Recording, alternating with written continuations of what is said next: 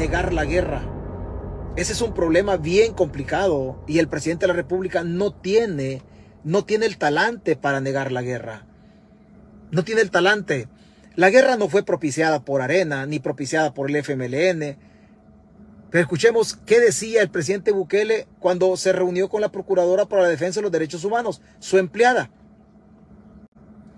Su empleada, ¿qué decía? ¿Qué decía don, don, qué decía don, don, don Nayib Bukele?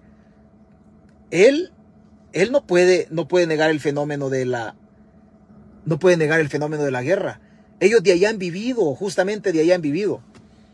Pero quiero hacer un apartadito. Quiero hacer un apartadito hablando de la guerra y hablando del FMLN. Quiero hacer un apartado hablando de la guerra y, hablando hablando del hablando del FMLN. Fíjese.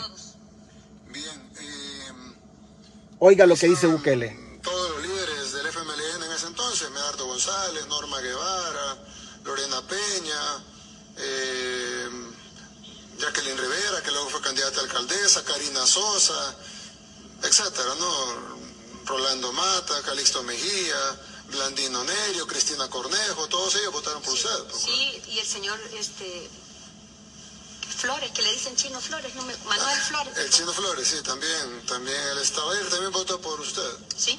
Ya. ¿Y, ¿Y cómo cree usted, por qué cree usted que la derecha y la izquierda, o la autollamada derecha y la autollamada izquierda, eh, que siempre habían sido antagónicos, incluso eh, crearon una guerra en la que pusieron a matarse a los salvadoreños y en la que resultaron más de 80 mil salvadoreños muertos, sin contar un innumerable número de desaparecidos? Si por casualidades de la vida, aquí hay gente del organismo de inteligencia del Estado, dice el presidente, la derecha, Arena y el FMLN crearon una guerra, donde murieron 100 mil muertos más o menos, dice.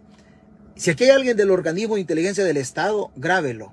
Que no se le olvide al presidente de la República, que su papá Armando Bukele con José Luis Merino se dedicaban al tráfico de armas, pagado por la Liga Internacional Comunista. ¿Para qué? Para dotar de armas a los excombatientes del FMLN, a gente pobre, para que nos matáramos. Digo nos matáramos porque yo estaba al otro lado en las filas de la Fuerza Armada. Yo solo luché por mis ideales. Vale decir que el presidente Bukele es la persona menos idónea para hablar de, las, de la guerra. ¿Por qué? Porque Bukele, parte de la fortuna de esta gente, está manchada con sangre del excombatiente a quien su padre Armando Bukele con José Luis Merino pusieron armas en sus manos para que se mataran. Hoy niega, niega los hechos de la guerra. Allá en el Mozote dijo que la guerra no había existido, pero cuando le conviene como hoy dice que la guerra sí existió, que la guerra sí existió. Lo que menos pueden hacer los Bukele es venir a decir de que la guerra no existió o que la guerra fue culpa de otro. Les voy a decir a los Bukele, les voy a decir a los Bukele cómo es que ellos tenían maquilas, cómo es que los Bukele tenían maquilas, dos maquilas para confeccionar uniformes verde olivos o camuflados bajo el primer periodo de Daniel Ortega en, en el régimen sandinista, antes que llegara Violeta Barrios de Chamorro, después de que ganó la revolución sandinista aquel 19, 19 de julio del 79. Que no olviden los Bukele, que quien les vendía las, quien les vendía uniformes a la URNG de Guatemala, a la FARC de Colombia y a otro grupo de guerrilleros, incluyendo al FMLN en la época de la guerra, fueron los Bukele que, tenían dos maquilas confeccionando ropa en Nicaragua.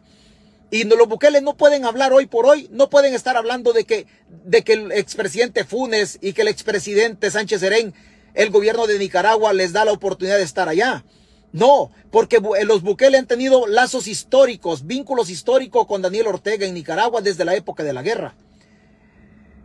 Bukele habla de la corrupción, pero que no se le olvide que su gobierno no ha querido condenar la violación de derechos humanos en la OEA cuando le toca votar en contra de Nicaragua.